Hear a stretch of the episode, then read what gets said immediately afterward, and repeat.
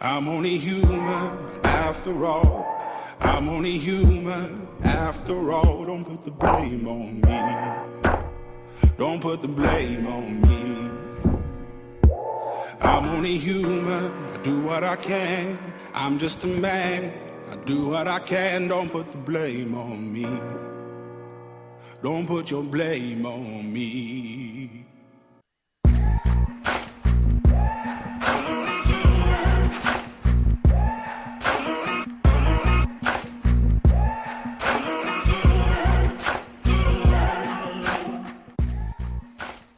Toute dépression est une rupture brutale, une confrontation avec soi dans la solitude. Tar Ben Jaloun. La dépression est comme une échymose qui ne disparaît jamais, une échymose dans votre esprit. Vous devez juste faire attention à ne pas toucher où ça fait mal. C'est toujours là, cependant. Jeffrey Eugénide. La dépression, c'est le novembre de l'âme, le décembre du désir. Philippe Labro. Bonjour tout le monde, Emmanuel Robitaille avec vous pour 90 minutes en janvier, par contre, cette fois, et c'est le mois de la santé mentale. Et dans la semaine du Blue Monday, on va parler de dépression aujourd'hui.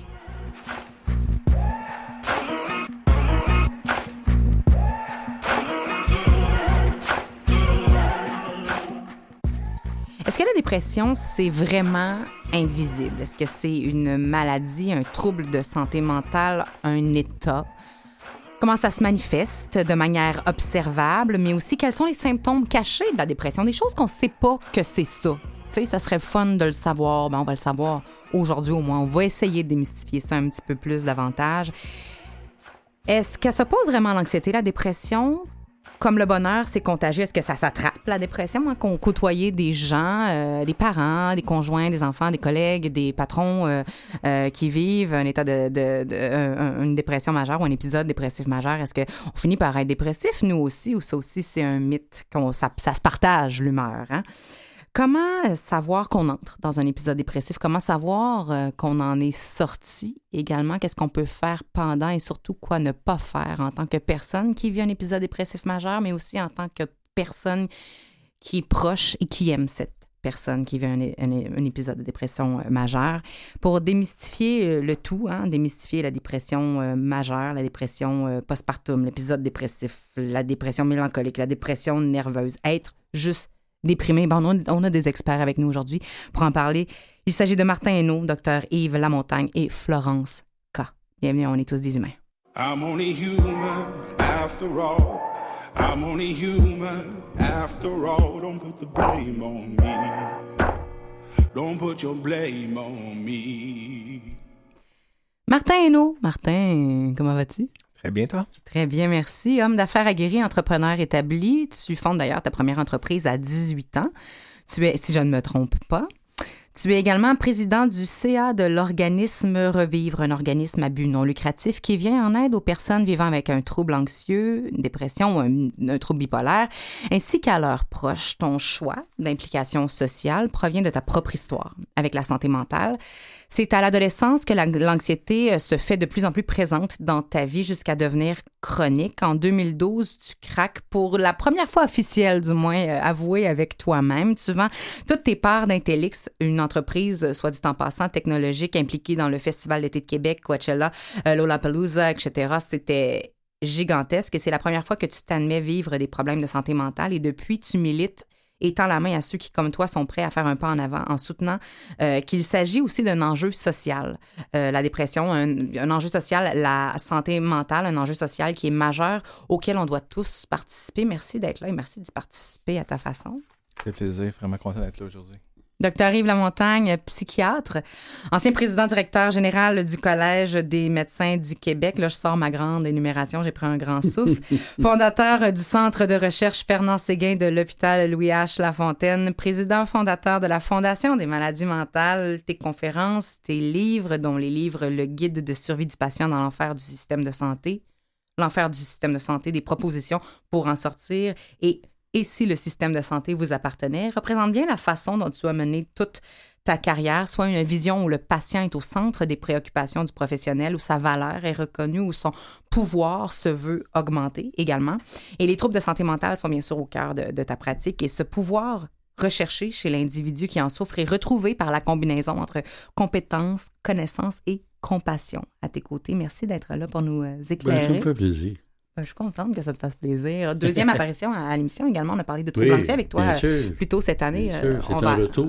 Effectivement, et on va aller de l'autre côté de la médaille également. Florence K. Bonjour. Bonjour. Bienvenue à l'émission pour la toute première fois. Merci. Tu es auteur, compositrice, interprète, animatrice également à la radio, mais également euh, humaine, Oui. fragile, authentique, qui a touché la santé mentale euh, ou la perte de la santé mentale, c'est selon la façon dont on veut euh, l'aborder, dans une période de ta vie que tu appelles l'abysse, comme on peut le lire dans le livre Buena Vida, un roman autobiographique qui raconte tes états d'âme les plus intimes quand tu t'es vu diagnostiquer un épisode dépressif majeur en 2011, duquel tu es ressorti saine et sauve, euh, tu, tu l'as bien mentionné, mais qui fait également maintenant de toi l'une des 150 leaders les plus influentes pour le changement en santé mentale, tel que nommé par le Center for Addiction and Mental Health en novembre 2017.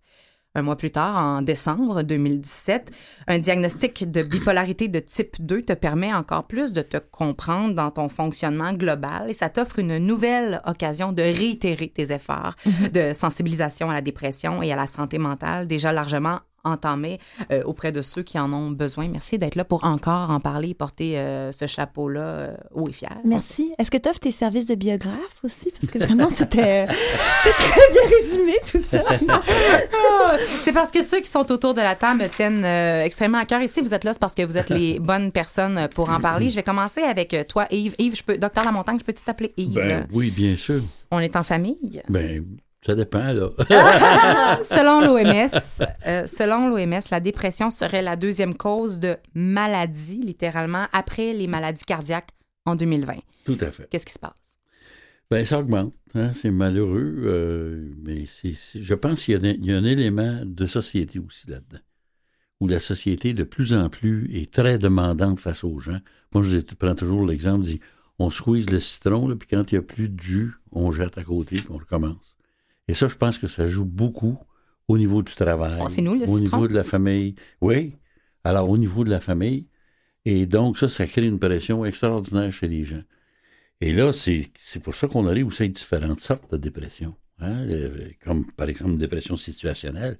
Après un divorce, 50% des gens se divorcent, donc il y en a plus qu'en 1900, c'est sûr, à cause de ça. Une perte d'emploi, c'est un autre exemple, où il y a des pertes comme ça. Et donc, les symptômes sont relativement les mêmes, mais il y a différentes euh, explications ça. causes, si vous voulez. Mhm. Euh, ça peut être un trouble d'humeur qui vient d'une affection physique. Euh, As-tu des exemples de ça? ben, quelqu'un qui fait un cancer euh, à ce Thyroïde. Florence a dit thyroïde, puis ça, c'est vrai. Oui, hein? thyroïde, c'est ça. Ben, alors, Mhm, quelqu'un qui fait un mhm. cancer ou des trucs comme ça. Ça peut être un, un trouble d'humeur qui est induit par une substance, soit les drogues ou par certains médicaments. Alors, il y a plusieurs raisons qui expliquent euh, euh, ça, même qu'il y en a un nouveau là, qui est sorti depuis quelques années. Oui, parce que là, il y a le DSM-5 là, avec lequel on Oui, oui, oui. le psychiatres, les DSM-5, des fois, moi, travaillent. j'avoue que je trouve qu'il s'acharie, là, mais euh, euh, le dernier en, en vogue, c'est SAD. T'écriras un livre là-dessus. Non, mais tu sais, je peux, peux pas m'embarquer là-dedans parce que je viens mauvais ouais, dans ce temps-là. Quand on dit que le syndrome périmenstruel, c'est des maladies mentales, puis que le tabagisme, c'est des maladies mentales, je pense qu'on charrie, là, tu sais, Mhm. nettement.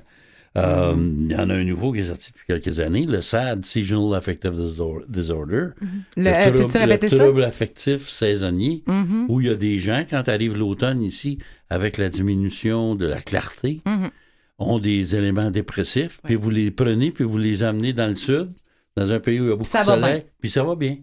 Alors, vous voyez, c'est un nouvel, euh, un nouvel aspect. Et donc, il y en a plusieurs comme ça. Alors, quand vous additionnez toutes ces, ces, sortes de dépression, si je peux dire, bien, ça fait que c'est sûr que ça augmente. Moi, j'aurais une question pour vous, euh, docteur Lamontagne. En fait, je me demandais, on parle de pourcentage justement euh, de cas de dépression aujourd'hui, mais est-ce qu'il y a aussi le fait qu'il y a 50 ans, 60 ans, 100 ans, euh, on n'en parlait pas, on ne diagnostiquait pas. On associait aussi, je pense, à l'époque des, des artistes romantiques, le 19e siècle, la mélancolie, c'était Mhm. comme une, les, les grandes et- passions, ouais. tout ça. Oh. Et aussi, euh, s'il n'y avait pas un fait, euh, l'idée aussi de, de la possession de l'esprit qui a été longtemps euh, mise en place par la religion euh, à partir ben, du Moyen Âge, puis tout ça, la maladie mentale, on appelait un prêtre pour exorciser. Est-ce que...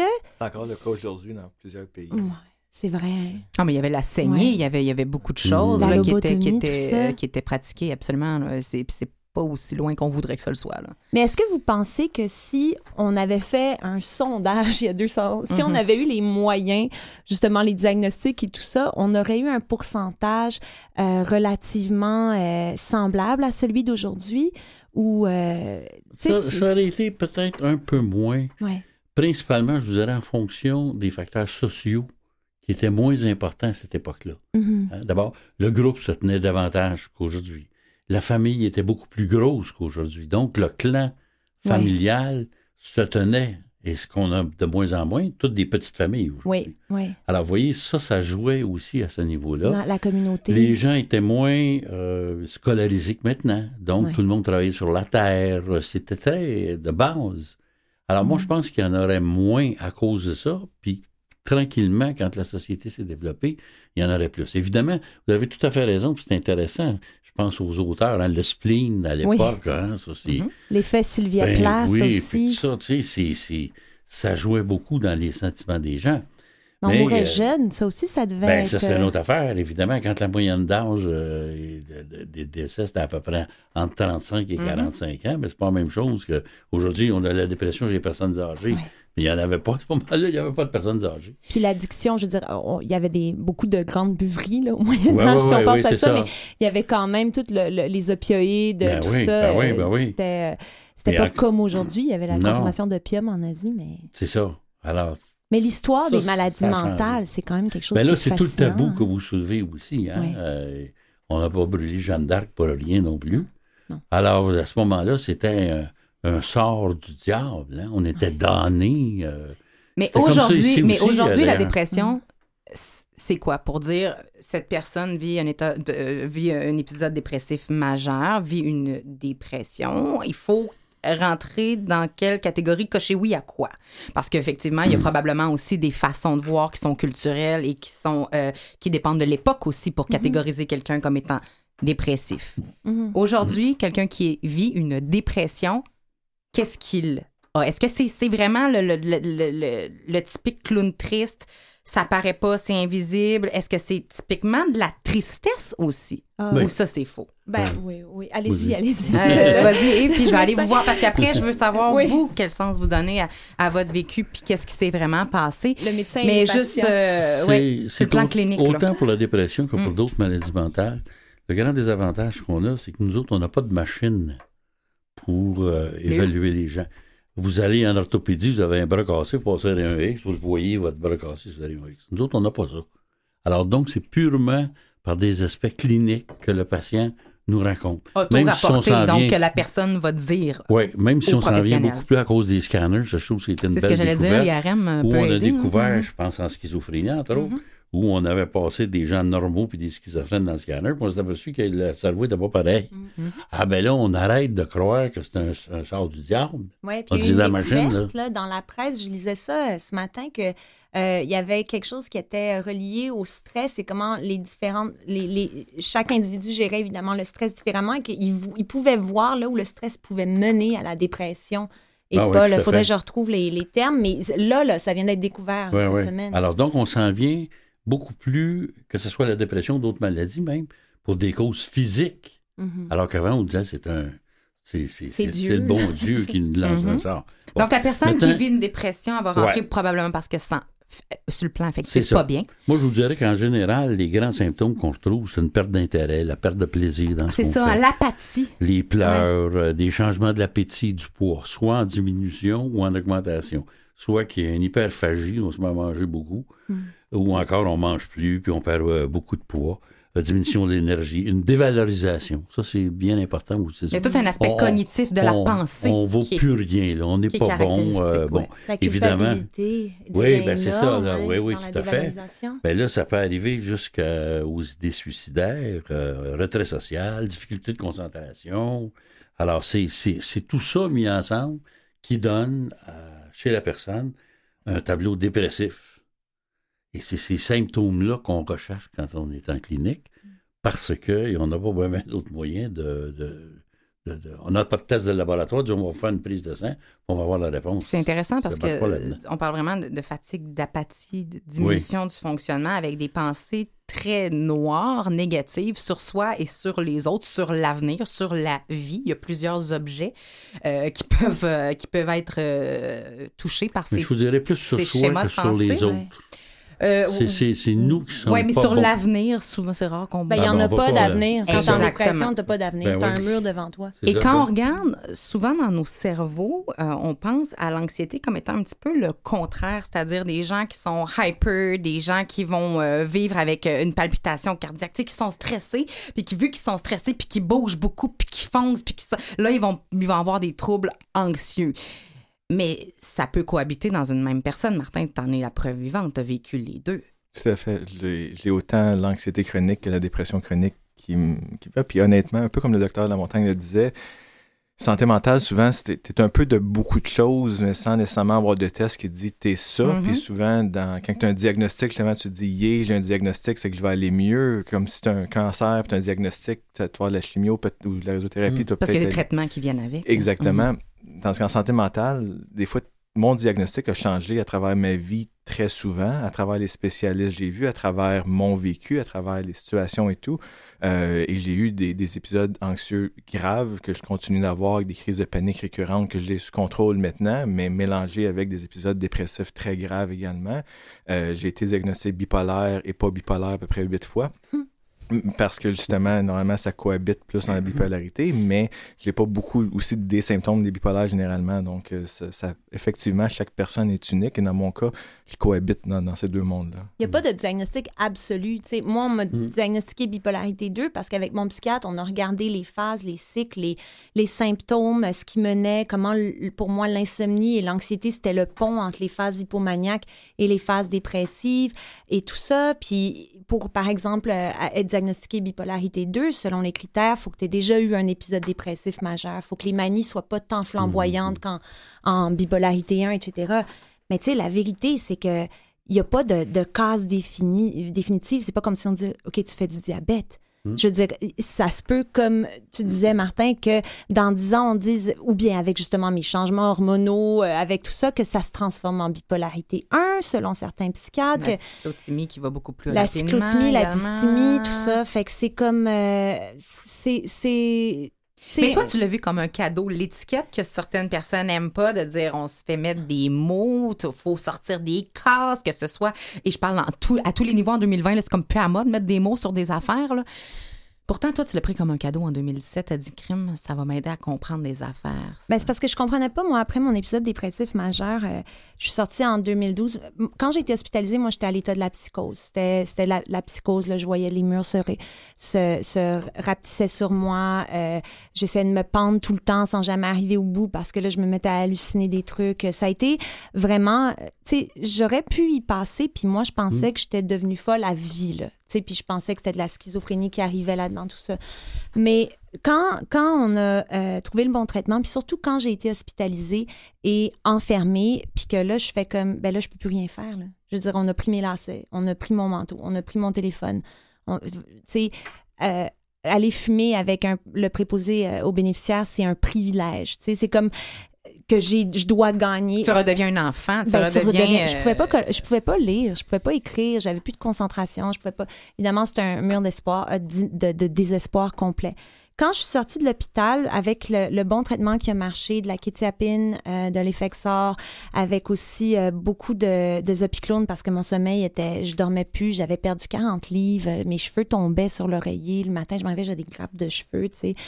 Euh, quand je suis sortie, moi, j'ai eu le, le privilège, la chance. Moi, je fais partie des, des chanceux de la, la santé mentale parce que j'avais des gens qui s'occupaient de mon enfant, puis j'avais un soutien, quelqu'un qui allait payer mes bills, puis tout ça, puis j'avais...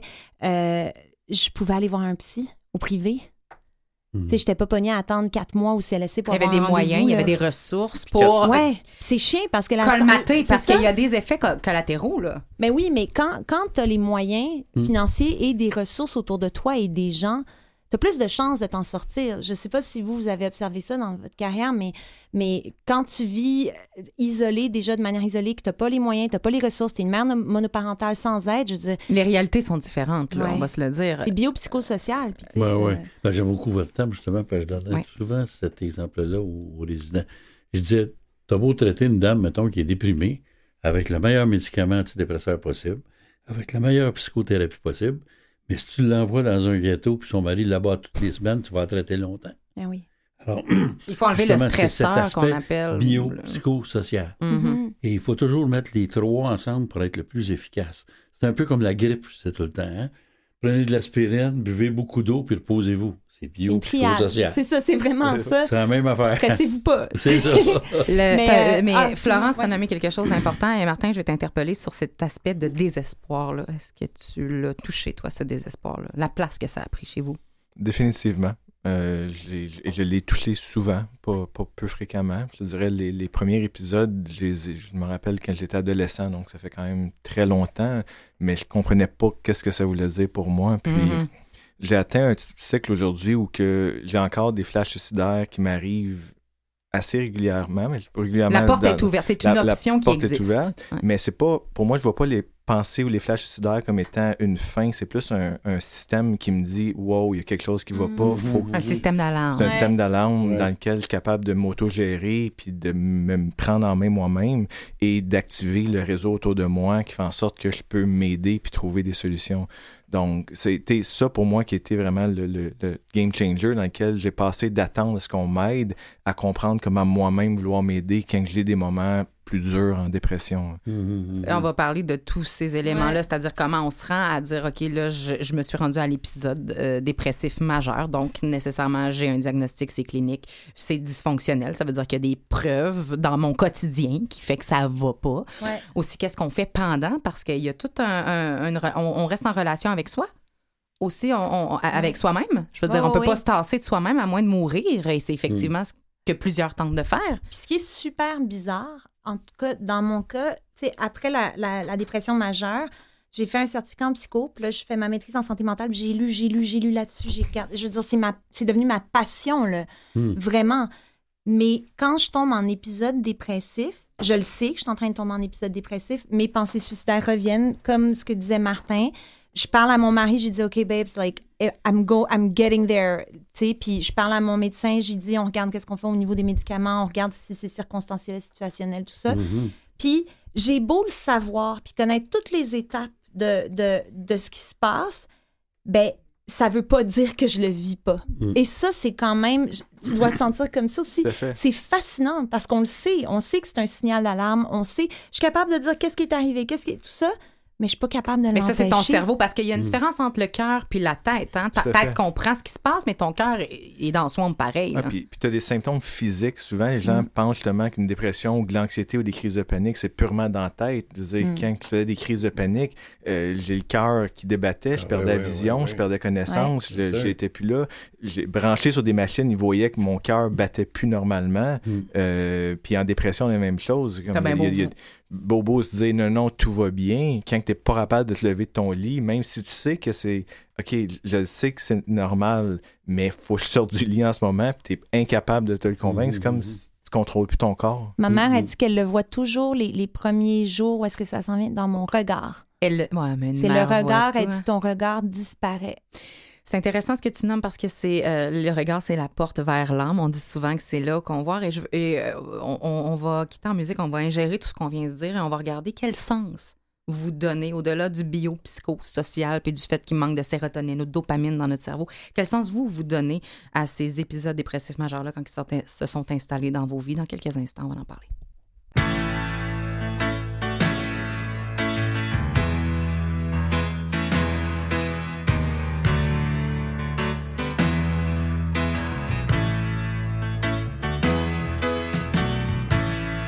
seul chez nous avec moi-même. Dans le coin par mes problèmes. J'ai besoin quelque chose.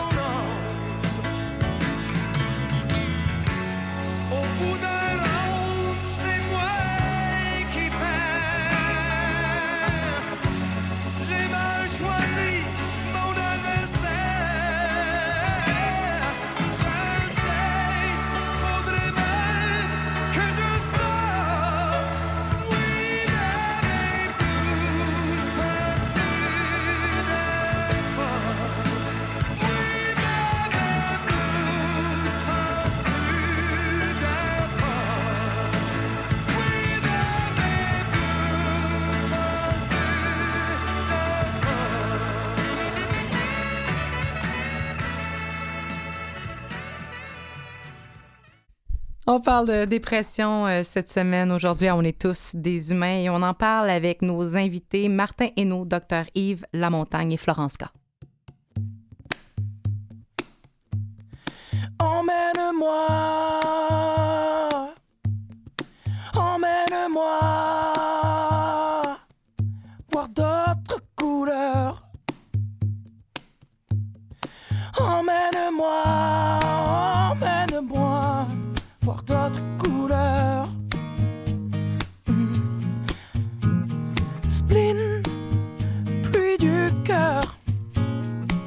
Le tourment brouille mes heures.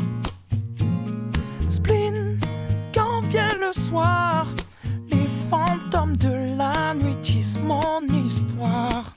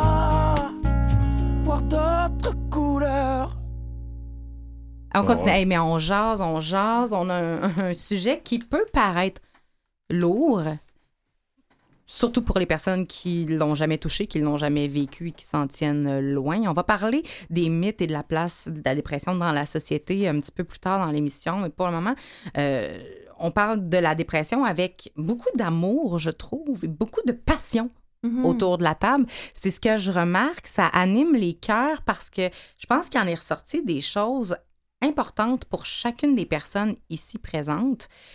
On va regarder les conséquences de ça également, mais euh, tout d'abord, Martin, comment ça s'installe dans une vie, ça, un épisode dépressif majeur? Et quel sens tu lui as donné, toi? Pour- comment tu te l'expliques? Une grosse question, mais prends une- ton temps. Oui, c'est une grosse question. que, honnêtement, je me pose la question tous les jours Encore? encore et je pense que je vais la poser toute ma vie. Euh, les facteurs sociétals autour de soi ont une importance majeure là-dedans. Pour moi, euh, c'est sûr que mon environnement, les gens qui me côtoient, euh, le genre de travail que je fais, si je suis passionné dans ce que je fais, si j'ai l'impression d'avoir un impact réel dans la vie des gens, ça m'aide à me sortir d'épisodes dépressifs, de, de me sentir que j'ai une valeur en moi et dans laquelle je, je peux aider euh, les gens. Euh, mais c'est aussi souvent euh, un warning sign. Ça veut dire qu'il y a quelque chose dans ma vie que je néglige puis qui m'affecte plus que je me l'admets.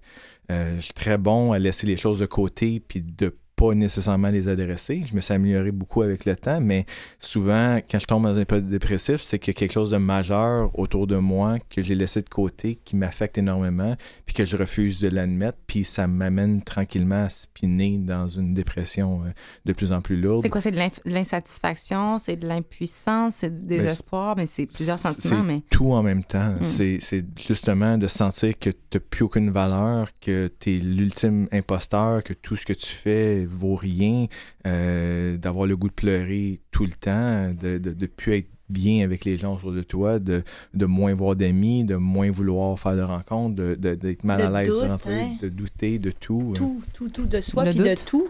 Exact. Ouais. Oh oui. Ben pour moi en tout cas. Oui, mais c'est ça. Puis je pense qu'il y a des symptômes qui se recoupent beaucoup, mais chaque personne le vit différemment aussi. Euh, dans mon cas, j'ai la chance d'avoir eu des contextes. euh, J'ai la chance d'avoir été athlète quand j'étais jeune. Je pense qu'il m'a aidé beaucoup euh, à travers la natation à découvrir comment me pousser plus euh, moi-même. Ce qui a fait que quand j'ai tombé dans des patterns, j'ai rapidement trouvé des façons de me sortir de là. Euh, J'étais suivi en psychologie sportive au secondaire également pour cégep, ce qui m'a aidé à trouver des patterns entre la psychologie sportive et ma propre psychologie. C'est que j'ai réussi à me créer comme un coffre à outils qui m'a aidé à, m'en sortir euh, par moi-même. Mais avec les années, euh, justement, ça empire, ça empire, ça empire tant que tu mets pas l'importance en tant que tel à ça. Puis moi, euh, ça fait 10 ans que je suis impliqué en santé mentale, presque 11 ans maintenant. Puis, euh, sincèrement, les premières années que j'étais impliqué en santé mentale, c'est que je savais que j'avais un problème, mais j'avais aucune idée c'était quoi. Je, je savais juste que je travaillais trop, je dormais mal, je mangeais mal, puis je- j'avais un, un besoin de me pousser tout le temps, mais je comprenais pas d'où que ça venait. Mais quand on consulte ton historique, quand, et puis même toi t'en parles, l'anxiété était comme assez claire. Tu avais des prédispositions, elle est arrivée rapidement, puis elle se vivait de manière chronique. euh, et il y avait des éléments dans ta vie qui créaient ça. Est-ce que tu aurais pensé un jour vivre un épisode dépressif majeur? Est-ce que tu voyais ça latent chez toi? Je pense, dans mon cas, pas nécessairement non, euh, mais ça a toujours été là en même temps. C'est Ah. difficile à, à définir, mais j'ai jamais pensé que j'allais tomber là-dedans, mais j'ai toujours senti que j'étais là-dedans en même temps. C'est que comme il n'y a pas de début défini. Il y a là. pas de début Il y avait un défini. mal-être qui était là. Il y avait un mal-être qui était là, profond, que je n'arrivais pas à expliquer, que je n'arrive toujours pas à expliquer Mhm. aujourd'hui, a probablement un facteur génétique là-dedans Mhm. également, mais, mais il y a une partie aussi qui est de moi-même qui je suis comme personne. Florence, c'est la même chose pour toi? Euh, ouais, mais le mal-être, moi, j'a- j'appellerais ça, j'appelle ça le mal-être jusqu'à ce que j'ai, j'ai commencé à, vraiment mieux comprendre la maladie mentale. Pour moi, c'était un, mal-être toute ma, mon adolescence. Je me sentais pas bien, puis je comprenais pas pourquoi. À 12 ans, j'avais avalé euh, deux boîtes de Tylenol. Euh, on m'a amené, euh, mes parents m'ont amené à l'hôpital, puis sais, ma famille, la réaction, c'était Mais qu'est-ce qu'il y a? T'as tout pour être heureuse. Je trouve, Mais on, on- on parle de ça en 1996, là. Mhm. On, on- on disait ça. Et puis, euh, j'ai eu quatre rendez-vous de suivi à Sainte-Justine, mais après ça, tu sais, c'était pas vu à l'époque comme un suivi durant toute l'adolescence. Euh, on n'accordait pas la À la même... limite, c'était peut-être banalisé. Elle a 12 ans, des grands changements qui Oui, se- les, les règles, évidemment, les règles, là, on se fait toujours dire ça, tu sais, Ouais, c'est un peu fatigant aussi, là, parce que, moi, je dis-tu, on dit-tu à nos chums être à testostérone? Ben c'est oui, c'est ça. On a des biocycles, là, mais tu sais. Oui, oui, mais c'est, on peut pas expliquer une ouais. Tentative de suicide par un syndrome menstruel, oui, là, mais je veux non. dire. Mais il y euh, avait quand même d'autres explications qui ont fait en sorte que tu es passé entre, dans, entre Ben, les barreaux. Dans, oui, j'ai passé entre les barreaux, puis tu sais, déjà, ça s'y entre le mal-être qui, qui était la déprime, puis une espèce de de d'hypomanie déjà évidemment on savait pas c'était quoi mais j'ai changé d'école secondaire à chaque année pas parce que j'avais des mauvaises notes mais parce que moi je voulais partir j'étais jamais bien nulle part puis j'étais super speedée j'ai même fait mon secondaire en quatre ans au lieu de cinq parce qu'en changeant d'école à un moment donné j'étais comme trop avancée pour le niveau puis c'est ça, j'ai, mais c'est weird, là. On s'entend que c'est, c'est pas normal. Moi, si mon enfant était comme ça aujourd'hui, elle serait suivie, mais à fond la caisse, là. Mhm, Mais à l'époque, on savait pas. Fait que c'était comme. Donc, toi, Et tu avais, puis- une fuite facile. Ah, j'avais une fuite facile, mais Et facile. le suicide aussi, c'est de- d'arrêter de vouloir souffrir. Donc, tu veux te fuir toi-même. Mais il y a un moment donné où, en 2011, ça ça t'a punché d'en face. Un peu Oui, ben ça m'a punché dans la face parce qu'évidemment, il y a eu d'autres facteurs qui ont précipité les choses. Mais tu sais, tout ça pour dire que le mal-être était comme à moitié là jusqu'à jusqu'à à, à mes 28 ans, 27 ans, jusqu'à ma dépression majeure. Mais pas. Mais je savais pas c'était quoi. Puis en même temps, tu penses que tout le monde est un peu comme ça. Tu, penses que t'es es comme. C'est weird parce que t'as jamais vu le point de vue extérieur. Moi, j'avais trouvé beaucoup de, de, de high. J'aimais beaucoup les highs, évidemment. euh, et, et sur la scène. hein. Pour moi, euh, il y avait un aspect histrionique qui était très fort aussi. Le besoin d'être applaudi, le besoin de la, la gratification extérieure parce que je la trouvais pas à l'intérieur de moi-même.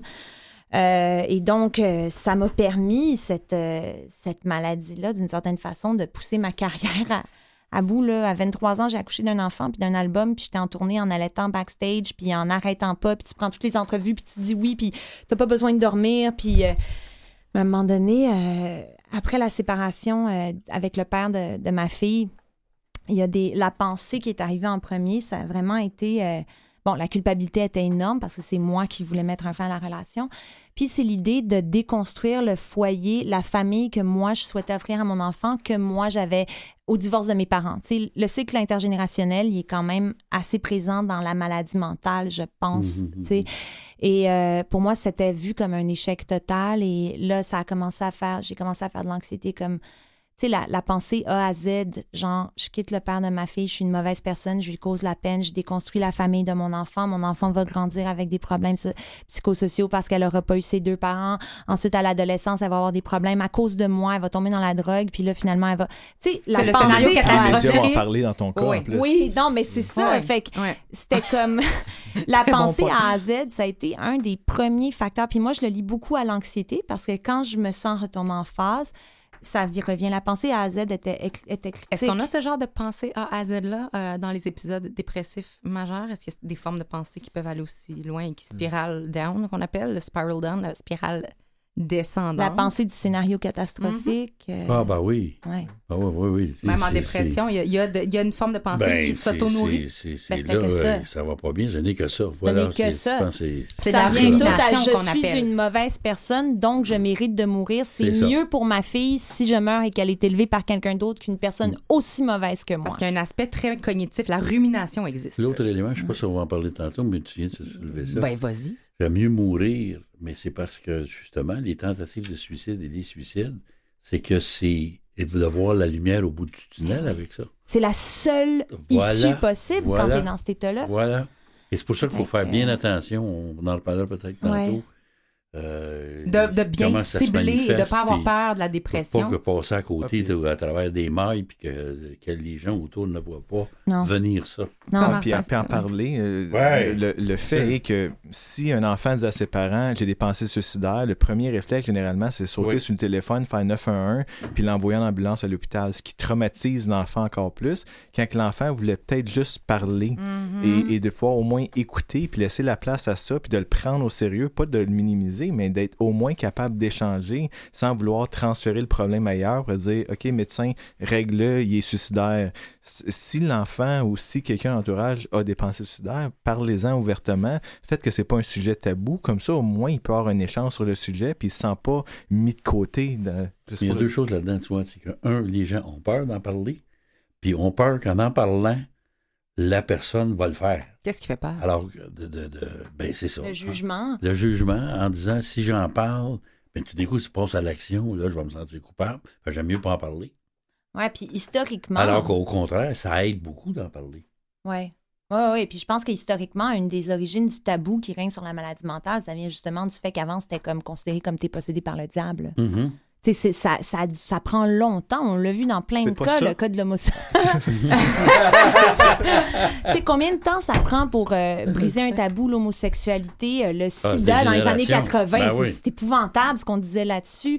Euh, justement, donc le, le- le racisme encore, les, les tabous, c'est long. Ça prend des générations. On a Mm. fait un pas, mais il y en a encore à faire. Ah oui, oui. Sauf que c'est ça, pour revenir un peu à ce que je disais tout à l'heure, les, les premiers signes, moi, j'étais persuadée que je n'étais pas malade, que moi, j'étais une, une, une plaie pour la Terre. Donc, c'était une réalité, c'était une vérité. Là. Oui, oui, t'es- pas du tout dans la réalité. Ah, t'es convaincu dans une réalité. Oui, t'es C'est dans- convaincu. Ouais, c'est ça. C'est ça. Je- et moi, ça a pris jusqu'à. Ça a pris six mois. C'est à ma troisième semaine d'hospitalisation que j'ai fait euh, peut-être que je suis malade.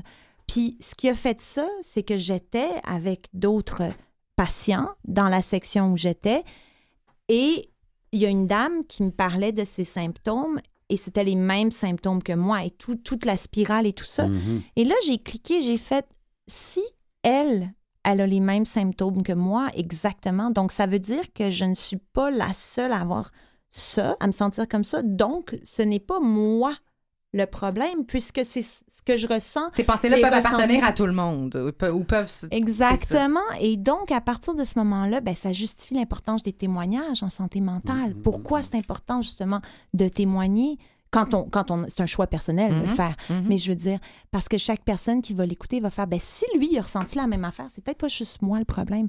Et à un moment donné, quand tu te, quand tu te détaches de la maladie, quand tu peux voir la maladie comme étant une chose extérieure à toi et non pas intérieure de à toi, c'est là que tu peux, oui, valider que c'est ça et donc là, tu peux faire quelque chose. Mais je te prends en vol, Florence, puis euh, Martin, je m'adresse à toi parce qu'il y a quand même cette idée-là de perte de valeur euh, littérale et, fon- et foncière. Je veux dire, c'est profond. Euh, ce qui correspond à la dépression, c'est clairement ça. Maintenant, quand on, on se dit, on, on s'en est sorti, on les voit mieux venir, ces formes de pensée-là qui, se, qui sont très autodestructrices au final et qui, se, qui, sont, qui se- nous dévaluent. Est-ce que c'est parce qu'on a travaillé également d'autres pans de sa personnalité, de dire c'est pas vrai que je vaux rien, c'est pas vrai, est-ce que l'estime de soi rentre en compte, est-ce que est-ce qu'on est capable de se rendre compte que c'est faux parce qu'on on a amélioré d'autres choses? C'est compliqué à Je répondre parce que je pense pas qu'il n'y a pas de vérité absolue quand on Mhm. parle de dépression. Je pense qu'il y a des grandes lignes qui, qui, qui représentent. Parce qu'il y a quand même un moment important de se désidentifier, c'est parce qu'à quelque part, il faut que tu saches que, que c'est pas une réalité. Exactement. Euh, puis dans bien des cas, c'est aussi, c'est- même pas une question que tu n'oses pas te l'admettre, c'est que l'environnement autour de toi te le dit pas euh, et, et te permet pas de comprendre. J'ai été hospitalisé dans, dans, euh, overnight, là, de, de, de, de nuit, euh, à cause de crises de panique et de dépression grave dans lesquelles que j'étais convaincu que j'avais des crises cardiaques, puis des médecins disaient Mhm. où effectivement, il faut aller faire checker. Euh, je rentrais d'urgence à l'hôpital, euh, je passais la nuit là. Mhm. Puis le lendemain matin, il me disait T'as absolument rien, c'est que va-t'en chez vous. Puis là, tu, tu- dans ta tête, tu dis Mais j'ai absolument rien. OK, Donc, donc, je Donc, suis correct. Donc, euh, comment je me sens? Oh boy, Ouais. là, comme- c'est que là, tu deviens complètement mélangé à savoir Ouais, ben oui. c'est- c'est- un problème, c'est pas un problème? C'est quasiment du gaslighting, Oh, oui, non, du gaslighting, là, ce tu sais. dis, vraiment, E- là. e- Exact. Puis là, même en parlant, puis moi, dans mon cas, je pense que ça a pris trois fois à l'hôpital avant que je comprenne que je faisais des crises de panique graves. Euh, et il n'y a pas un seul médecin qui m'avait dit que j'avais peut-être des crises de panique. C'est que Mm. c'est sûr que dans ce contexte-là, quand- et, et même avec toute l'éducation que j'avais en santé mentale, Mhm. moi-même, et qu'est-ce qui est ironique, c'est que j'aidais beaucoup de gens qui souffraient de crises de panique sans réaliser que moi-même, Ah, c'était oui, ça. Euh, et en parlant, il m'en parlait et tout ça, j'avais les mêmes symptômes, mais je refusais d'admettre que j'avais les mêmes Ah symptômes d'eux. Euh, avant de pouvoir comprendre c'était quoi. Puis la dépression, c'est la même chose. J'en- J'entendais les gens me parler de dépression, puis je me reconnaissais, mais, mais j'avais une façon de me distancer de ça pour pas me reconnaître. Puis que je peux pas expliquer aujourd'hui. En regardant avec du Mhm. recul, je, je comprends pas. Mais pendant longtemps, je me disais, ben, écoute, les investisseurs en compagnie ou le monde des affaires autour de moi, le public va, va, va, va moins bien me traiter. C'est je- horrible, c'est- cette pensée c'est horrible, c'est que- c'est que je vais le garder pour moi. Puis de toute façon, je vais passer à travers. Les médecins disent j'ai rien de toute façon, c'est que je vais juste continuer puis m'imaginer que j'ai rien. Puis pour moi aussi, c'est en force d'en parler. Puis ça, ça a commencé bizarrement parce que les premiers messages, je l'ai mis sur les réseaux sociaux, sur la santé mentale, c'est qu'on cherchait des bénévoles pour revivre. là. Ça n'avait rien à voir avec ma santé mentale. Et j'ai reçu des dizaines de Ouais. messages de monde qui me disaient merci de ton ouverture, fait que tu m'aides énormément. Puis je regardais mon message, puis ça disait on cherche des bénévoles. Mon ouverture à chercher des bénévoles Mhm. vous aide, là, je comprends pas. Euh, pour réaliser que non, le, le monde voulait vraiment euh, comprendre mieux de ce que je passais à travers pour me partager leur histoire, puis que j'ai réalisé que, oh my God, c'est, je suis pas tout seul, puis qu'est-ce que je vis et, et- et- et qu'est-ce que beaucoup d'autres gens vivent. Il y a deux affaires qui me viennent à propos de ça. C'est que d'abord, nul n'est servi que par soi-même. hein? Tout à fait. Et puis c'est ça qui arrive. Là. Puis à cause des tabous, puis tout ça, tu dis non, non, non, tu sais, correct, puis t'oses pas aller consulter le- la plupart du temps. Puis là, je reviens tout le temps au truc quand ils disent qu'une personne sur quatre va avoir une maladie mentale dans sa vie. Mais là, les gens disent c'est trois autres, mais pas moi. Oui, ça c'est vrai. Hein? Oui. Alors, t'es là-dedans, toi aussi. Donc, tu dis c'est trois autres, pas moi. Puis Tu l'as vu souvent, cette le- ligne-là? le- Quand les gens Le arrivent dans ton bureau qui vivent un épisode dépressif majeur clair, je veux dire, pour toi, il n'y a pas de secret, c'est c'est clair. Mais Mm. a- est-ce qu'il y avait encore un déni encore devant toi? Non, rendu là. Rendu là, il y a une ben, ouverture, oui, là. J'espère que rendu là, parce que c'est déjà assez difficile de prendre la décision de consulter. Et d'avoir un que- rendez-vous. Ouais, ça aussi, en plus. Mhm. Mais qu'une fois que tu as une consultation ou que tu peux consulter, je pense que les gens disent Ben là, écoute, je suis au bout du rouleau, là, tu sais. euh, Mhm. je voudrais m'embarquer dans quelque chose pour qu'on règle ça. Est-ce que vous avez l'impression que ce déni-là vous a amené à attendre trop longtemps avant d'aller chercher de l'aide ou avant de vous Ouais. rencontrer là-dedans? Mais c'était pas un déni volontaire. Non, non, non. Le déni pour est moi, jamais là- volontaire. Non, c'est ça, mais ce que je veux dire, c'est que moi, je le voyais même pas comme un déni, je Mhm. le voyais comme une, euh, une non-connaissance de la chose. Si on n'éduque pas les gens à ce que c'est réellement, c'est même pas une option parce que ça n'existe pas. La maladie mentale, pour moi, c'était une planète très éloignée de ma, mon monde Mhm, à ben moi. oui. Fait que c'est comme, je comprenais pas ce qui m'arrivait, mais pas du tout, du tout, du tout.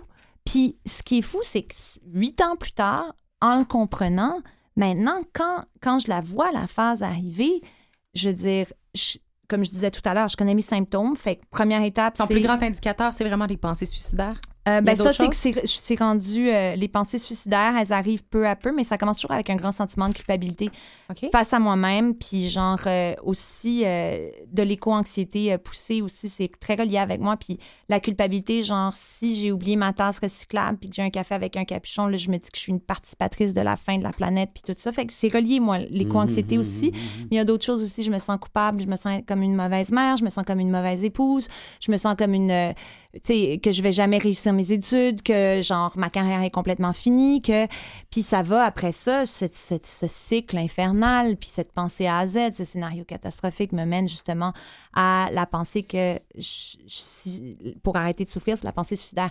Je ne suis pas dans mes pensées suicidaires à l'étape où est-ce que je, je passerai à l'action comme il y a huit ans. C'est des flashs. Mais oui, c'est des flashs. Puis tout de suite, je le dis à mon mari, je dis, babes, I had a suicidal thought. Puis là, moi, je vois mon médecin chaque semaine. J'ai la chance d'être suivie par un psychiatre qui me voit chaque semaine.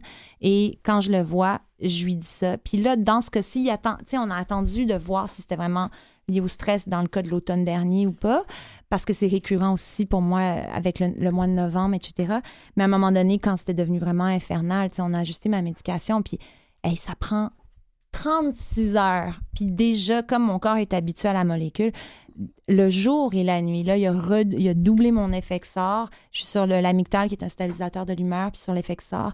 Et tout de suite, tout de suite, c'est comme, c'est comme Ça si la photo, en fait, c'est que c'est une photo. À l'époque où on imprimait les photos, le négatif. Ouais. Mhm. La réalité, elle est là sur la photo. C'est les mêmes objets, les mêmes personnes, Mhm. mais c'était le négatif. On change ma médication, puis j'ai de la chance que cette molécule-là, elle marche avec Oui, moi parce ouais. que ça a pris beaucoup de temps à Et euh, trouver des ce fois, on cherche fallait, longtemps. Là. Oui, Ouais, vraiment, là. Oui, Vraiment. oui, Puis en, en dedans d'une semaine, le jour, le jour et la nuit. Mais il faut que je me watch tout le temps. Il faut Mm. que je me watch comme quelqu'un qui fait du diabète, qui watch sa santé physique. On parle euh, d'autogestion, d'aller ch- versus aller chercher de l'aide, jusqu'où on peut fait. aller, qu'est-ce que nous, qu'est-ce qui nous appartient. Mais on va parler aussi des autres et des mythes concernant la dépression dans quelques instants. Dehors,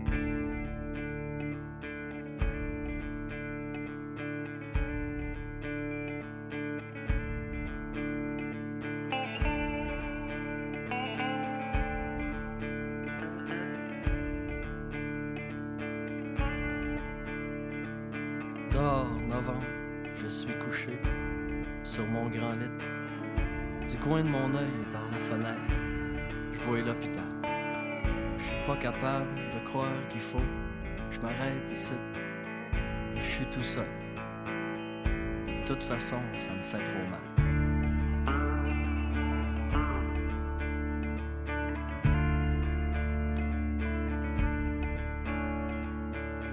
Mon corps, c'est un pays en guerre, sur le point de finir.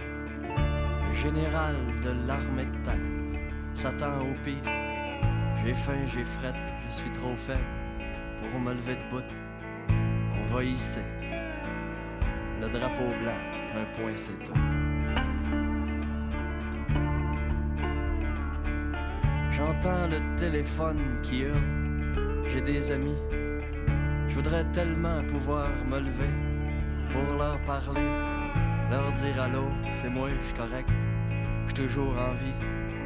La planète tourne, est pas supposée tourner sans moi.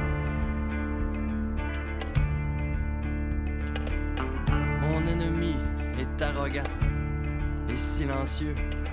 Il se calisse bien de savoir si je suis jeune ou si je suis vieux. Il est sûr de lui, il est méthodique. Il prend son temps. Il est au service de la mort. Il connaît pas les sentiments.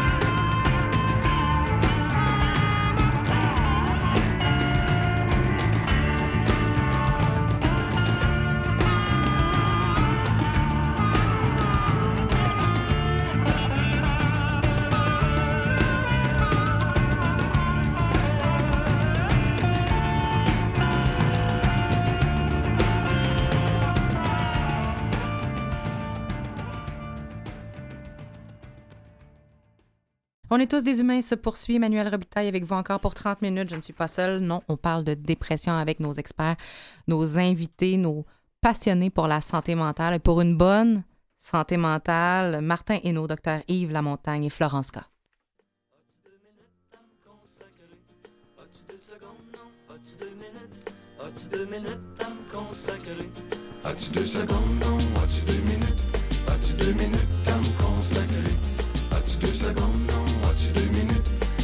deux minutes à deux secondes, minutes? À me consacrer? Deux secondes dans ton agenda? Un peu de temps sur le bras, je dans tous mes états. Faudra bien que je te dise à quoi ça ressemble une crise, mais pas finie. Puis dans ce temps-là, je parle pas. Puis j'écoute pas personne. Ça sert à rien que tu me donnes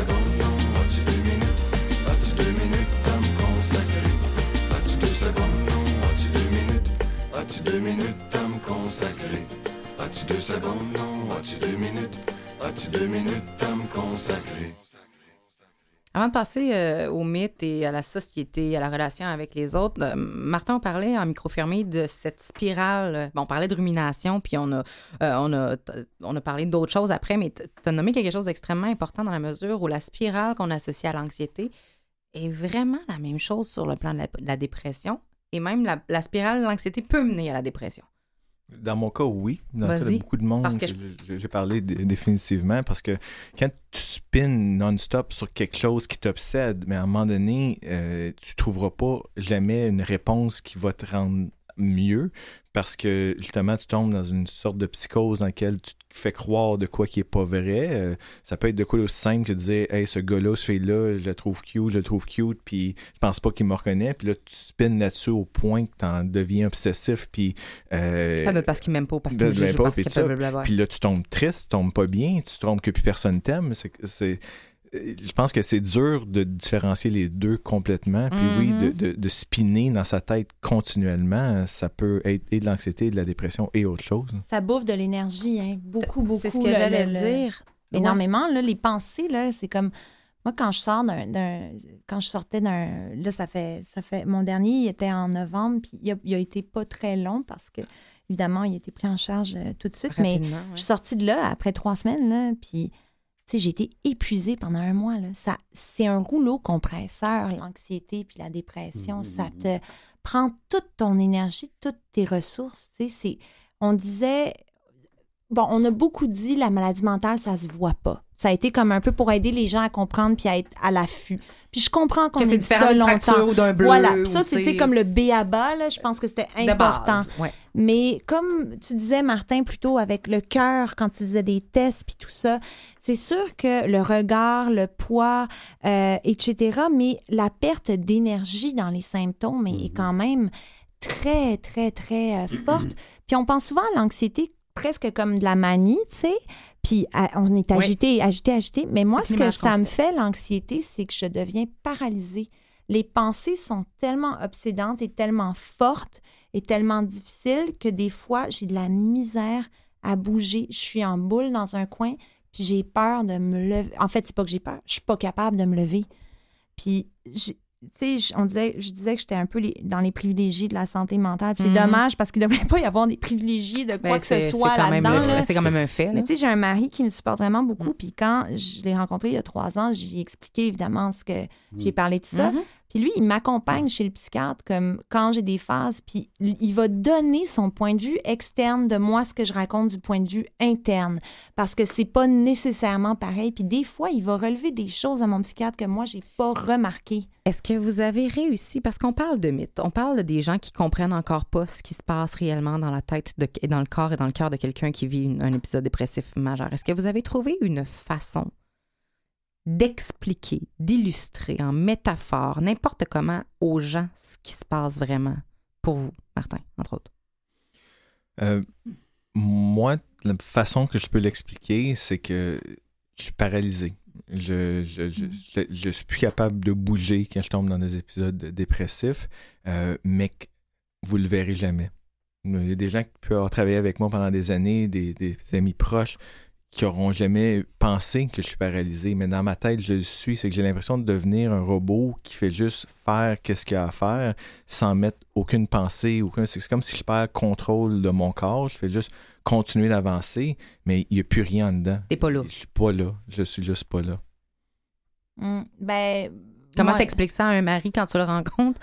Ben, mon mari, lui, avait quand même déjà, je veux dire, il, il- il est musicien aussi dans le monde du jazz. euh, tu sais, je veux dire, quand tu vas dans le milieu de la musique, il y a beaucoup quand même, avec la scène, il y a beaucoup de cas d'épisodes de santé mentale. Pas nécessairement, puis c'est un peu comme le fait la poule. Est-ce que c'est la job qui peut te rendre malade? Parce que justement, c'est des gros highs avec des applaudissements, c'est des tournées, c'est de la précarité, de l'instabilité, puis Oui, tout d'un oui, coup plein ah d'argent, puis plus d'argent, puis tout ça. Je veux dire, il y a, Ben il y a- oui. il y a quand même un, un lien. Fait qu'il en a vu beaucoup. Euh, lui, il a vécu le deuil de son père, il a vécu un premier divorce. Tu sais, j'y parlais dans un vocabulaire qu'il comprenait. Il avait vécu l'émotion, lui aussi, oui, qui oui, y avait pas, touché. pas au même niveau, pas Ouais. de la même façon, mais il avait touché à cette émotion-là. Mhm. Après ça, l'émotion puis le feeling, il peut être euh, une échelle de 1 million de mètres comme de 2 cm. C'est la même nature, tu sais. Mhm. C'est comme un gâteau, il- qu'il soit petit ou gros, il goûte pareil, tu sais. Mhm, Puis, euh, euh, c'est juste plus difficile à digérer. Si... Ce que je trouve Et- bien, c'est qu'il aille avec toi chez le, Ouais. chez le médecin et que le médecin le voit aussi. Oui, parce que c'est dur. Parce que le, le malheur aussi, bien souvent, c'est que les médecins ne font pas ça. Hum. C'est sous prétexte que tu es rendu à l'âge adulte, ben, Mhm. c'est avec toi que je fais affaire et je ne parle pas aux autres. Il y a une pudeur, hein? Il y a une pudeur de l'information qui Et ça, concerne je le patient. perd beaucoup, beaucoup d'informations à ce moment-là, Hum. euh, comme médecin, et que les médecins devraient s'ouvrir davantage à voir non seulement le patient, mais la famille du patient. Et ça, bien souvent, pas juste en santé mentale, en santé physique, Ouais. pour les mêmes raisons. Oui, c'est vrai, ça. Mais tu sais, on perd du temps, puis s'il faut voir tout le monde, puis c'est ça que j'entends, moi, là. Hein? On Ouais. perd du temps, s'il faut que je vois tout le monde, ben j'aurais pas le temps de faire ma journée. Puis bon. Ah, puis Mais non, on- mais c'est traiter le monde comme il faut, ça aussi. Il n'y a pas assez de ressources. hein. Ouais, Ah non, ça, c'est sûr. comme- l'organisme Revive, on a beaucoup de proches qui viennent nous voir pour simplement comprendre c'est quoi que la personne a. Ouais. Hmm. Euh, c'est facile de dire qu'un diagnostic de dépression chronique ou de bipolarité, Mm. euh, puis là, tu vas sur Wikipédia, Ben tu ouais. comprends pas trop, Ouais, ouais, ouais, ouais. puis t'as personne qui te parle, puis là, tu fais juste apporter la personne à son rendez-vous, puis ils sortent, puis ils pleurent, ils sont pas bien, puis t'es comme, Mm. je, je sais pas quoi faire, et, et peu importe ce que tu dis, c'est la mauvaise chose, puis personne t'explique quoi dire, c'est que là, tu te sens toi-même Ben euh, Impuissant, face à euh, l'impuissance. Ben oui, c'est- un peu Mm. paradoxal et ironique. Là. Mm, mm, mm. Euh, Yves, entre l'autogestion de nos symptômes de détresse psychologique et l'idée d'aller chercher de l'aide. faut pas hésiter. Il faut pas faire d'autogestion. Il faut aller chercher de l'aide. Puis il faut attendre le moins possible d'aller chercher de l'aide. Parce qu'on pense souvent qu'on va être vieux capable de ça. Le vieux principe est toujours le même. Plus vous consultez tôt, plus c'est facile de vous traiter, Mm. meilleur est le pronostic. Plus vous consultez tard, plus ça va être difficile, puis moins bon est le pronostic. Donc, il ne faut pas hésiter de, de- de consulter tout. Il y a cette idée que euh, les statistiques le disent. Quand on vit un épisode dépressif majeur, on a comme, je, je me rappelle pas de la vraie statistique, mais je vais dire des chiffres, euh, je m'excuse à- aux collègues psychologues, là, mais disons 30% d'en vivre une deuxième. Si tu en vis deux, tu as 50% d'en vivre une troisième. Et si tu en vis trois, tu topes à 80% d'en vivre plusieurs dans ta vie. Cette récurrence-là, elle est, elle est réelle? Moi, j'aime pas bien ça parler de récurrence. Je- non, mais je Euh, sais parce que je, je t'avais posé la question, je tu m'avais dit non, que- pas en tout. Je vais Non, dire, non, non, non, je dis pas qu'il n'y a pas des rechutes. euh, Mais ça, c'est la, même- chose en santé physique. Ouais. Mais soyons positifs. Et il y a des gens qui ont fait un épisode de- dépressif sévère qui n'en ont jamais refait après. ouais. Essayons de voir le positif euh, dans ce Mhm. sens-là. Et quand on est bien suivi, quand on se comprend un peu ce que, ce que tu expliques, qu'on se comprend, Mhm. Ben c'est garant aussi, c'est de l'argent en banque au fond, Oui, c'est ça. qui c'est- nous protège pour le futur. Euh, parce que j'aime pas ça m'entendre, tu sais, dire, c'est sûr, t'en as fait un, là, ben là, je suis faite. Jusqu'à restant de mes jours, m'en faire d'autres. C'est comme la Mais il y a une condamnation. là, qui est de- d'apprendre à danser avec notre, euh, notre condition Ouais, de santé dit. mentale, puis à Ouais. l'idée la danse. Oui, oui, oui, la oui, dépression sera toujours quelque part dans le club, dans le nightclub. Là. Mais, Mais quand elle t'approche, ouais, c'est ça, lit de la danse. Mm. Elle sera là, elle est là, tu dois vivre avec, tu dois danser avec. Mais fait que c'est une belle image. Il y en a des images comme ça. Euh, la seule image qui m'énerve, moi, puis qui m'a beaucoup énervée, Mhm. c'est que on disait souvent ta dépression, ça va être un cadeau. La dépression, c'est un cadeau. Parce que s'ensuit des changements de vie, souvent, des prises de vrai. Mais on peut pas dire ça parce que combien de cas de dépression se sont terminés en suicide? Ah ouais. Ben. Tu sais, Kurt Cobain, sa dépression, c'était-tu Ben un ouais. cadeau, là? Ben Je veux dire, fait que moi, j'aime pas cette expression-là parce qu'elle est, elle est égoïste par rapport à seulement celui qui, qui va s'en sortir. Puis j'aime pas l'idée non plus de combattre, euh, de il a été fort et Uh-huh. faible. La Mm. notion du fort et du faible. Je veux dire, c'est complètement ridicule. C'est Ben comme la notion du succès. Tu peux avoir des millions puis du succès dans tes affaires, mais tu rentres à la maison puis euh, t'es pas cool avec tes enfants, t'es pas puis cool avec ta femme, t'es pas... Tu sais, fait que le, le fort et le faible, c'est quoi un fort puis c'est quoi un faible? C'est des termes qu'il faut enrayer du vocabulaire de la maladie mentale. Ça aussi, c'est le Complètement. vieux cliché, hein? C'est déprimé, donne-toi un coup de pied dans le derrière, ça va Ah, mieux. c'est épouvantable. C'est la pire affaire que tu peux dire à quelqu'un qui est déprimé, c'est bien ça. Ben oui. ben oui. Est-ce qu'il va se Mar- sentir encore Ben, tu plus comprends? comme un gros Justement. loser? Justement. Toi, Martin, Ouais. a-tu des choses que tu as entendues qui pour toi font aucun sens, qui se disent Euh, encore aujourd'hui?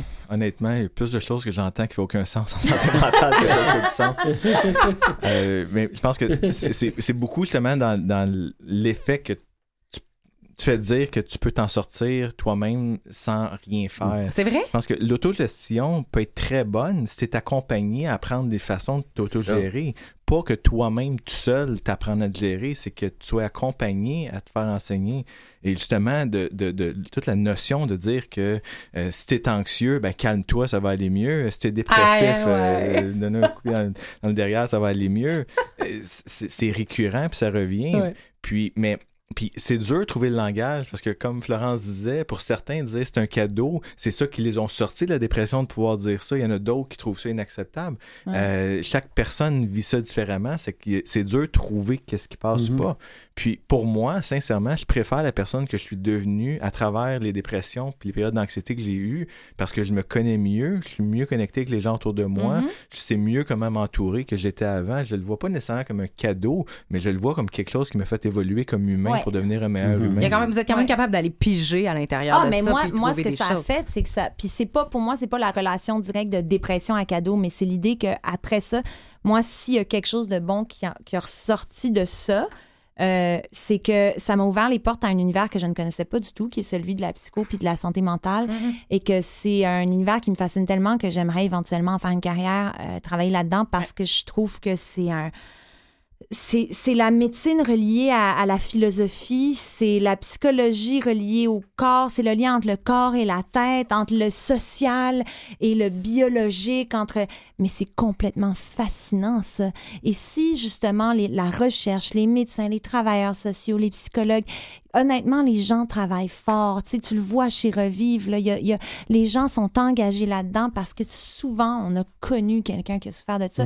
Si la recherche continue à être poussée, imaginez combien de cas de violence, de criminalité, de, de, de, de problèmes d'addiction, de, substances, Mhm. de, de homelessness, tout ça pourrait être prévenu par une meilleure conscience de l'importance de la santé mentale en société. Ça et nombre de Ben oui. décès, on en a parlé. euh, ça- pour certains, c'est des cadeaux. Vous en avez fait quelque chose de plus grand que vous-même euh, et c'est tout en votre honneur. Certaines personnes y sombrent et n'en ressortent pas et choisissent de mourir littéralement. Et euh, Yves t'a dit, il faut être capable de déceler la présence d'idées suicidaires, la présence d'une spirale descendante pour éviter que les gens posent des actes. Qu'est-ce qu'on peut dire là-dessus? Ben moi, je dirais qu'il faut faire bien attention quand les gens nous parlent de rumination suicidaire. Et euh, il ne faut pas gêner de demander As-tu déjà pensé de passer à l'action? Ça, c'est un D'enlever notre propre question. tabou, là, notre Mm. propre peur de la mort, question là, qui parce est importante à demander. Mm. Bon. Et si oui, lequel moyen? Tu sais, Bon. Alors, c'est pas la même chose non plus pour les hommes que pour les femmes. On sait que les hommes se suicident plus que les femmes et prennent des moyens très, très euh. Létaux. l'arme, Ouais, la pendaison, alors que les femmes vont prendre des pilules, vont se couper les, Les- les, les- les poignets, des trucs comme ça. Maintenant, c'est que souvent, c'est là où les, proches se font passer, si passez-moi le terme, euh, se font passer un sapin. C'est que quand le malade est dans le fond du baril, il n'y a pas de danger qu'il se suicide parce qu'il n'y a même pas la force de se suicider. Mais si à un moment donné, l'alentour s'aperçoit que, regarde ça, il a l'air d'aller mieux, Mhm. il est plus de bonne humeur, Mm. il a l'air à manger mieux, c'est là qu'il faut faire attention. Mhm. Parce que peut-être qu'il a trouvé sa solution puis que c'est ce comme qui je lui donne disais le un peu sourire. tantôt, hein, Ouais. c'est, c'est, c'est, euh, une fois que tu as vu que le, le bout La personne de- se sent mieux, ça, c'est le- parce qu'il a trouvé une... Puis la, la, la- Ça voyons, porte. le résultat là, que positif, c'est ça. Ben là, tu vas mieux nécessairement. Et c'est là qu'est le danger Mm. de, de- de- de- d'arriver euh, au suicide. C'est très intéressant. Moi, je pourrais ça. vous dire, j'ai vécu moi-même deux exemples à ce moment-là, mais de gens que je connaissais pas. Un, j'avais passé une entrevue pour aller signer un contrat d'un de mes livres avec un éditeur, et je savais pas que ce gars-là avait un background de, de maniaco-dépression. Puis le jour que je le rencontre, il était exubérant, il était enfant. Moi, je l'ai jamais vu de ma vie. Je sais que c'est un grand poète, là, mais je l'ai jamais vu de ma vie. T'as pas de comparatif. Et tu puis sais là, pas il dit, tout je suis dans le là. bureau, là, il dit, ben, vous allez m'excuser, je vais appeler ma, ma maîtresse en Suisse. Ah ben, écoutez, il m'a sorti. Non, non, non, reste là, pas de problème. Il appelle la fille devant moi, puis tout ça. Deux semaines après, il se suicide dans le, le jardin des sœurs NDG. Moi, vous m'auriez dit, ce gars-là va se suicider la semaine prochaine. Ah, non. L'autre pire que ça, à Radio-Canada, je fais une entrevue. Euh, je peux le dire parce que maintenant, il, est- il est décédé, mais tout le monde le suit, là, M. Chouinard. Je fais une entrevue avec lui l'après-midi. Puis il a perdu son émission du matin, puis il est passé l'après-midi. Fait que moi, je me demande, ça a dû vous foutre un coup, ça, M. Chouinard? Pas de votre émission du matin. Ben non, docteur La Montagne. Moi, je suis régulier ici, puis j'ai sécurité d'emploi. Le matin, j'étais obligé de me lever de bonne heure. Là, je me lève, je viens l'après-midi, toute l'affaire. On a jasé ensemble, on a fait des jokes ensemble. Je me souviens, on a monté l'escalier, il est venu me reconduire à la porte, puis on a parlé chacun qu'on avait mal aux genoux. Le lendemain, il se tire d'un cas de Radio-Canada. Il m'a dit, M. Chouinard va se suicider demain. Je suis fou. Alors, vous voyez, c'est que c'est au moment où vous le disiez, n'attendez pas que ça a l'air tout cool, tout est parfait. Faut pas se fier aux Ah, apparences. c'est ça Ouais, ouais. c'est- Euh, c'est à, c'est c'est ce moment-là qu'il faut faire attention et non pas quand le malade est dans le fond du baril parce que là, n'y a pas la force de le faire. Mais il y a un autre exemple que j'ai vu dans un de mes cours. excuse- Excuse-moi, je Oui, vas-y, il nous reste que- une minute. OK, parfait. C'est que souvent, le patient très, dé- très déprimé avec certaines molécules d'antidépresseurs, si au bout, par exemple, de huit semaines, il commence à réavoir de l'énergie, mais qu'il a Oui. encore les pensées dépressives, Oui, c'est pour ça qu'ils disent que les premières semaines des antidépresseurs, il peut y avoir un risque accru de, suicide. c'est hein? vrai. Oui, vous avez raison. Parce que ça Ben revient un oui. peu à ce que vous disiez. Ben parce oui. retrouvent au- l'énergie en premier avant de régler les problèmes cognitifs puis de pensée qui viennent par après avec la thérapie souvent. Exact. L'énergie revient, mais les pensées sont encore là. Mhm. Fait que c'est pas juste on donne des pilules puis on le laisse aller. Là. Non, non, non, non. Ça, c'est dangereux. Il y a une surveillance de ce que la nouvelle énergie va servir à faire. Ouais. Et euh, j'ajouterais même à ça quand on remarque que la personne que vous connaissez bien, qui change, les changements entre un fonctionnement habituel sont déjà alarmants. Euh, la bonne humeur également quand quelqu'un commence à donner ces choses et Ah l'idée donner les choses c'est très très euh, très euh, et, le, et le besoin de laisser une trace donc commencer à écrire des euh, des journaux alors que ça n'a jamais été son habitude d'écrire des, des, des une forme de lettres des legs euh, Ça, on retrouve plus ça chez les jeunes, chez les adolescents. ah, Ah ben, ouais? ouais, mais- Ouais, ouais, de manière générale, il y a vraiment un besoin de laisser quelque chose. Donc, ça aussi, ça peut au moins Mm. nous mettre la puce à l'oreille tant et aussi longtemps qu'on regarde dans les yeux. Hein, c'est le, le le miroir de l'âme, on l'a dit. Et, et, euh, et ben, qu'on qu'on sache aussi qu'on n'est pas à l'abri, personne. Puis la différence, il faut faire attention, c'est que chez les adultes, ça peut prendre deux, trois semaines de révéler ça, alors que l'adolescent peut décider ça en 24 heures. Il faut savoir à qui on a affaire. C'est pour ça qu'il faut se fier aux Ouais. proches. Ce qu'il faut Ouais. retenir, c'est que c'est l'histoire d'une personne, mais de ses proches également. Il me faut trop de chance pour être heureux.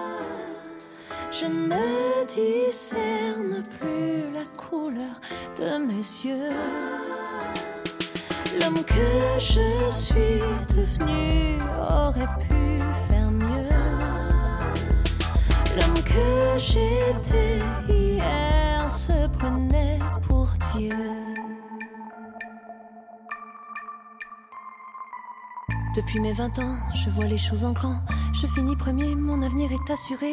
Dans la tour vitrée, champagne et tapis rouge. Faut pas se leurrer, j'ai bossé dur pour que ça bouge. Jusqu'au matin, je brille, amour de pacotille.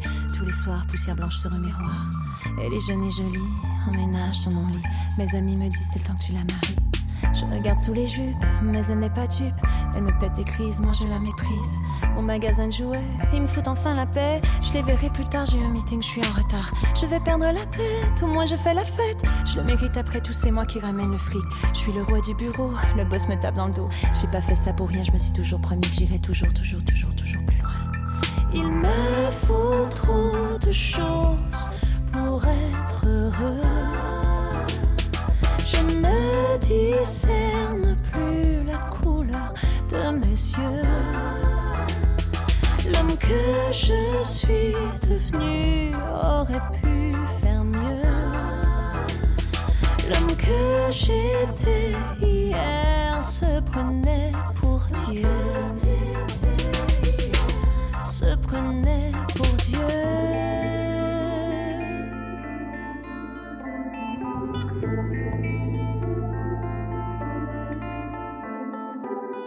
je croyais faire bien, j'ai plus envie de rien. Au pays des merveilles, plus ça change, plus c'est pareil. Je m'approche d'un gouffre, mon ambition s'essouffle. Du haut de mon empire, ça, pourrait pas être pire. Le piège est d'argent, la pomme en d'or, je m'en sors pas. 60 minutes dans une heure, même sur ma Rolex en or. Or, j'ai perdu trop de temps. En retard, l'esprit retard. Face à la misère humaine, j'ai de la misère à être humain. J'étais si fier, à deux pas de la civière, pas le temps de mourir. Je l'ai trop fait hier, à force de faire semblant, de faire semblable, sans blague, rien de drôle. J'ai besoin de jouer autre chose que mon propre rôle. En somme, c'était bête, j'étais bête de somme. Le cœur prend la tête, je deviens un homme. Il me faut trop de choses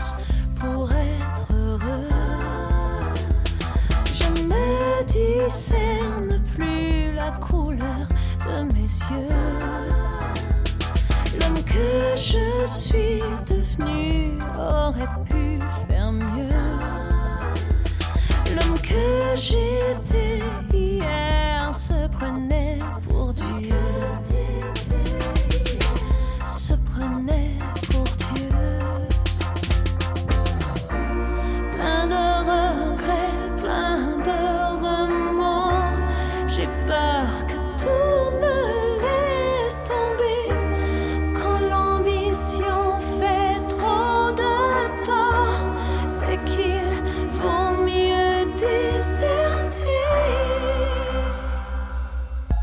perdu, là au plus creux. Mais il faut pas grand chose pour être heureux. Il faut pas grand chose pour être heureux. Il faut pas grand chose pour. Et c'est déjà. Hey, on parle de la chanson qu'on vient de jouer, mais on peut pas. Mais je, je t'en reviens, euh, Florence, parce que c'est ce qu'on vient, c'est toi qu'on vient d'entendre, mais euh, c'est déjà l'heure de se quitter. On aurait pu faire trois émissions sur ce thème qu'est la dépression. Mais Martin, je tiens à préciser que tu continues d'être chef des opérations de Felix and Paul Studios, un studio de divertissement immersif qui offre des expériences de réalité virtuelle de haute qualité et qui a d'ailleurs été primé aux Emmys Awards, deux Emmys Awards et une nomination récente. Une énorme félicitation pour cette illustration euh, à l'extérieur. Et pour aller voir ce que vous faites, ça se trouve sur le www.felixandpaul.com. Et bien sûr, tu es toujours président du CA à l'organisme Revivre. Si on a besoin d'aide, d'informations, on va sur le www.revivre.org. Actuellement, dans le mois de la santé mentale, on peut rejoindre le programme d'autogestion de l'anxiété, de la dépression et de la bipolarité sur le j'avance.revivre.org. Comme quoi, on finit toujours par avoir du pouvoir sur la situation, aussi petit et imperceptible et parfois euh, non constant soit-il. Merci d'avoir été des nôtres, Martin. Yves, Docteur Lamontagne, tu es euh, toujours retraité, un retraité occupé. Quatre CA sur lesquels tu apparais en plus d'offrir ton expertise dans les milieux hospitaliers, euh, hospitaliers où on requiert tes services de médiateur et de grand penseur. Tu termines tout juste ton dernier livre, un roman qui s'appelle Salut Léo et qui met en vedette ton père, romancé, mais tout de même une histoire euh, qu'on va suivre de près. Tous tes autres livres, dont La santé mentale des enfants et des, adolescents, sont disponibles. Et plusieurs conférences roulent toujours, je crois. Pour en savoir davantage, on se rend sur le www.anima-conférence-formation.com, conférence et formation avec un S. Merci d'avoir été des nôtres également.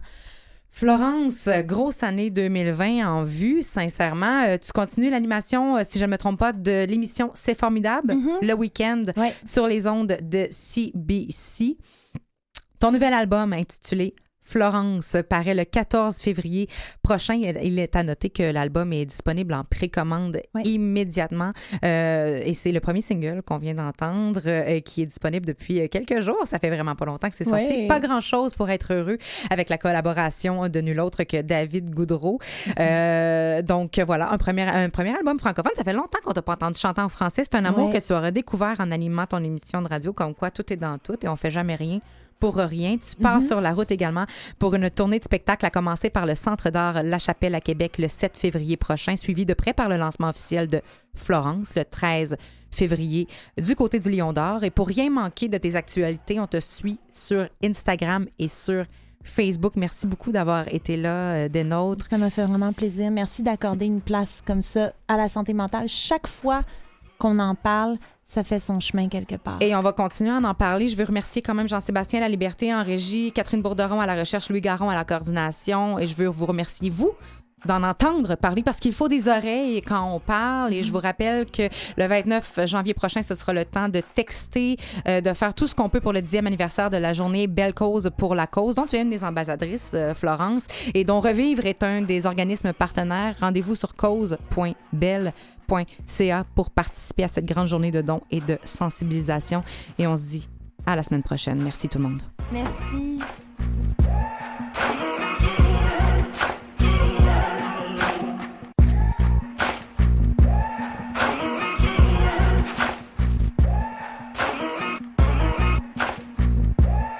Just a man. I do what I can, don't put the blame on me. Don't put your blame on me.